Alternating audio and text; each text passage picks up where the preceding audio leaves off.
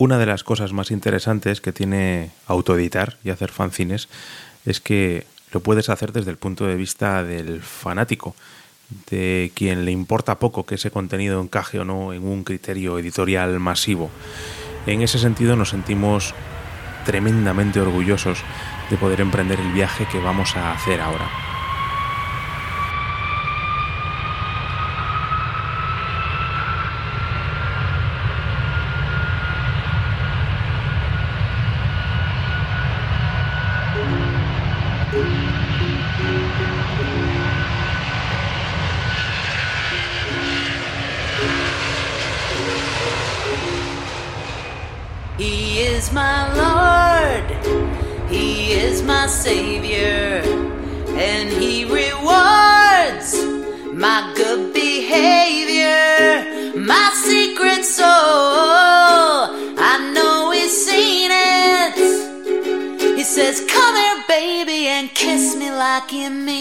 Hemos cogido un avión para acercarnos a Nueva York y vamos a tener una charla con una persona superlativa en el mundo de la música. Se dice de él que es uno de los mejores compositores que hay. Eh, domina eh, la melodía, la rima, eh, se reta intelectualmente casi diría cada disco en cuanto a duración, número de canciones y mucha gente le ha comparado, muchos críticos, con, una especie de Cole Porter moderno. Podemos encontrar ahora mismo un filming, si queremos, un documental sobre él y su banda, podemos encontrar libros y por supuesto podemos encontrar los discos de su grupo principal, de Magnetic Fields, que ahora mismo se encuentra de gira por Estados Unidos Boston, Nueva York, Filadelfia, Washington, Atlanta, Nashville, Chicago. Eh, en fin, se está eh, recorriendo sus lugares fundamentales y va a hacer un hueco, hacer un alto en el camino en esa gira para charlar con nosotros de música, su proceso compositivo y de la autoedición. Qué suerte es para nosotros la oportunidad de charlar con Stephen Merritt.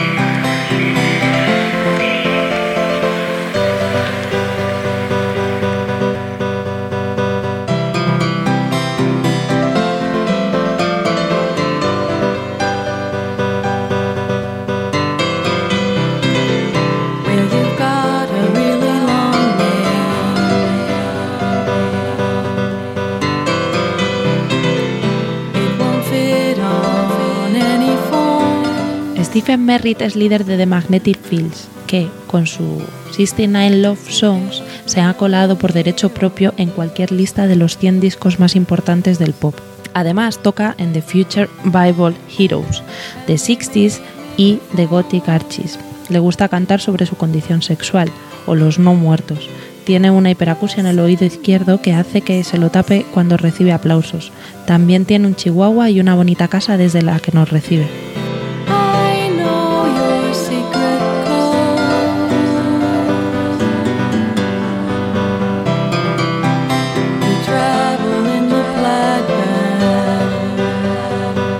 Hola Stephen, muy buenas. Hola. Sabemos que solo puedes componer en un bar, o por lo menos eso has dicho, y España tiene el ratio de bares por habitante más alto del planeta. ¿Cuándo te vas a mudar a España? I like to me gusta escribir en bares de Barcelona, en realidad bares y cafeterías, y me mudaría a Barcelona si alguien me comprara una casa cerca de un bar. Y también viviría felizmente en Cádiz. No creo que en Madrid sea un buen lugar para mí, aunque si es como en las películas de Almodóvar, viviría feliz allí también. Um, I don't think Madrid is quite right for me. Although uh, as it's portrayed in Almodovar movies, I would happily live there, but uh, pero en realidad no tengo el español para vivir en Madrid. Um, mi catalán es mejor que mi español. Entonces, Barcelona es probablemente donde viviría. Hemos ido viviendo en tus discos una transición en las canciones que, bueno, que salen de tu puño y letra, que va de canciones autobiográficas más hacia la ficción. ¿Ha sido liberador ese proceso? So, my songs in general have been Mis canciones en general han sido básicamente ficción en el sentido de que no tratan de mí en particular y por lo general no se tratan de alguien que conozco en particular. Pero eso se debe a que la mayoría de las canciones son tan vagas que no tiene sentido llamarlas ficción o no ficción, como Will You Love Me Tomorrow? Uh, you don't know enough about the characters to say whether that's really no sabes lo suficiente sobre los personajes para decir si eso realmente le sucedió a Carol King o a Jerry Gold. Y es más una pregunta que una declaración. Y muchas de mis canciones son así. Pero para el álbum Fifty Some Memoir, que es el segundo mega álbum de, The Magnetic Fields, tenía 50 canciones que eran completamente autobiográficas de varias maneras. Se trata solo de cosas que, afectar, que me afectaron mucho a mi vida en ese año en particular. um, if only about things that uh, strongly affected my life in that particular year. Um, I don't feel like uh,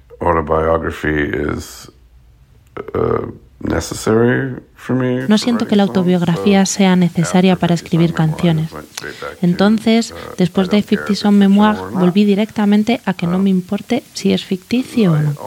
Siempre tengo este problema con las personas que son figuras importantes en mi vida y, tienen, y tienden a pensar que estoy escribiendo sobre ellas, especialmente mi madre. Y básicamente les expliqué que no estoy escribiendo sobre ellas. Estoy escribiendo sobre todos y si se aplica a ellos no significa que esté cometiendo un delito al escribir sobre cosas que se les podrían aplicar. Um, and if it applies to them, it doesn't mean that I'm doing some uh, some scandalous behavior by En definitiva, las autobiografías la autobiografía es espinosa y la ficción no es espinosa, pero aún así termino teniendo que explicar las canciones a la gente, lo que siempre es irritante, pero pobre de mí, soy compositor.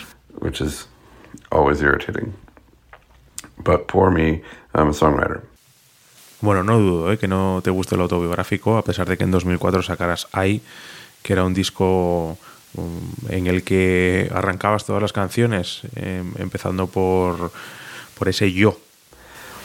Y precisamente, ¿cómo es tu rutina compositiva? My compositional routine is that I sit around in gay bars surrounded by basically elderly men and thumping disco music. Uh, I hear I Will Survive several times a day. Mi rutina de composición es que me siento en bares gays rodeado básicamente de hombres mayores y música disco. Escucho I Will Survive varias veces al día. Afortunadamente, creo que es una gran canción y trato de no competir con ella. I Will Survive. Pero me siento y dejo que la música que escucho ahogue la música en mi cabeza, porque la música de mi cabeza, que siempre está ahí a menos que esté enfermo, realmente distrae la atención de la música que estoy tratando de escribir. Pero si tengo algo que, que lo ahoga, entonces puedo concentrarme en lo que estoy escribiendo. Mucha gente trabaja de esta manera. De hecho, Edward Abbey, el dramaturgo, tiene un libro llamado Writing in Coffees, donde el primer ensayo trata sobre cómo simplemente se sentó y usó la atmósfera del café para distraerlo lo suficiente y para no distraerse. No le exigía nada. Así que al igual que Edward Abbey, creo que escribir en casa distrae demasiado y escribir en público distrae mucho menos porque no hay nada más que tengas que hacer. Y los perros no se te están subiendo encima y no tienes que contestar a todos los mensajes de texto y correos electrónicos y todo eso.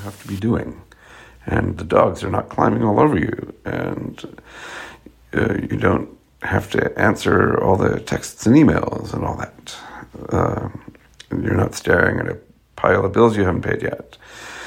Um, you're not surrounded by books you could be reading. You're just no estás mirando un montón de facturas que aún no has pagado y no estás rodeado de libros que podrías estar leyendo. Tomo una copa de coñac y un bolígrafo y un cuaderno. Y la gente, excelente. El lanzamiento de Quickies fue en un momento muy difícil. ¿Estás satisfecho por cómo ha ido el álbum? Uh, so the new Magnetic Fields album, Quickies, which is all songs of 2 minutes and 15 seconds and under, came out in May of 2010. El nuevo álbum Quickies de Magnetic Fields son todas las canciones de 2 minutos y 15 segundos o menos. Salió en mayo de 2021, supongo. ¿Era 2020? En este punto tengo una niebla mental, no sé. Salió durante la pandemia y nadie está comprando entradas o discos en este momento, por lo que ha ido ha sido básicamente imposible moverlo. Afortunadamente estamos a punto de comenzar a hacer giras y esperamos que permitan que la gente sepa al menos que salió el disco. ¿Salió un disco de Madonna? no sé, quién sabe. Así que no estoy satisfecho con cómo se vendió el álbum, pero no esperaba estarlo porque es como intentar vender discos durante la peste bubónica.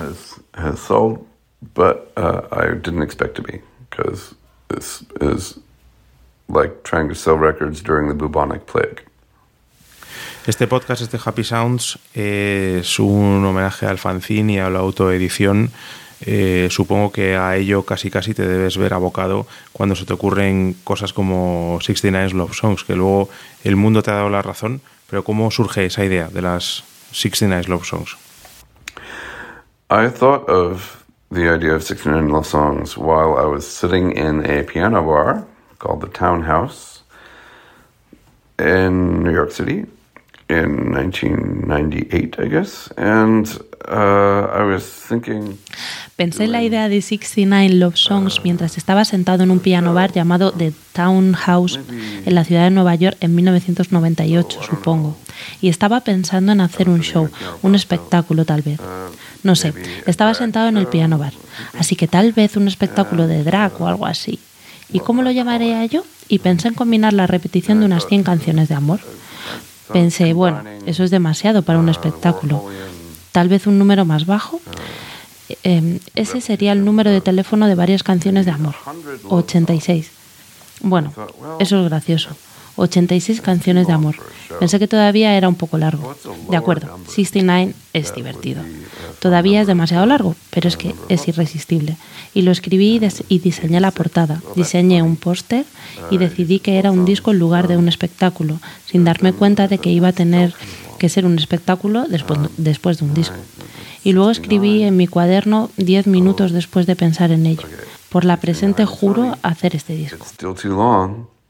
But it's kind of irresistible. And I wrote it down, and uh, I designed the cover, designed a poster, decided it was a record instead of a show, not realizing it was going to have to be a show after it was a record. And um, then I wrote in my notebook, within 10 minutes of thinking of it, I uh, hereby swear to make this record. Y me desperté la mañana siguiente y anuncié que iba a hacer este disco. Y anuncié que me iba a llevar un año. Y que si pasaba más de un año en él, habría fallado. Y resultó que pasé un año y dos semanas. Pero está bien, porque me había ido de vacaciones durante dos semanas. Así de asombroso.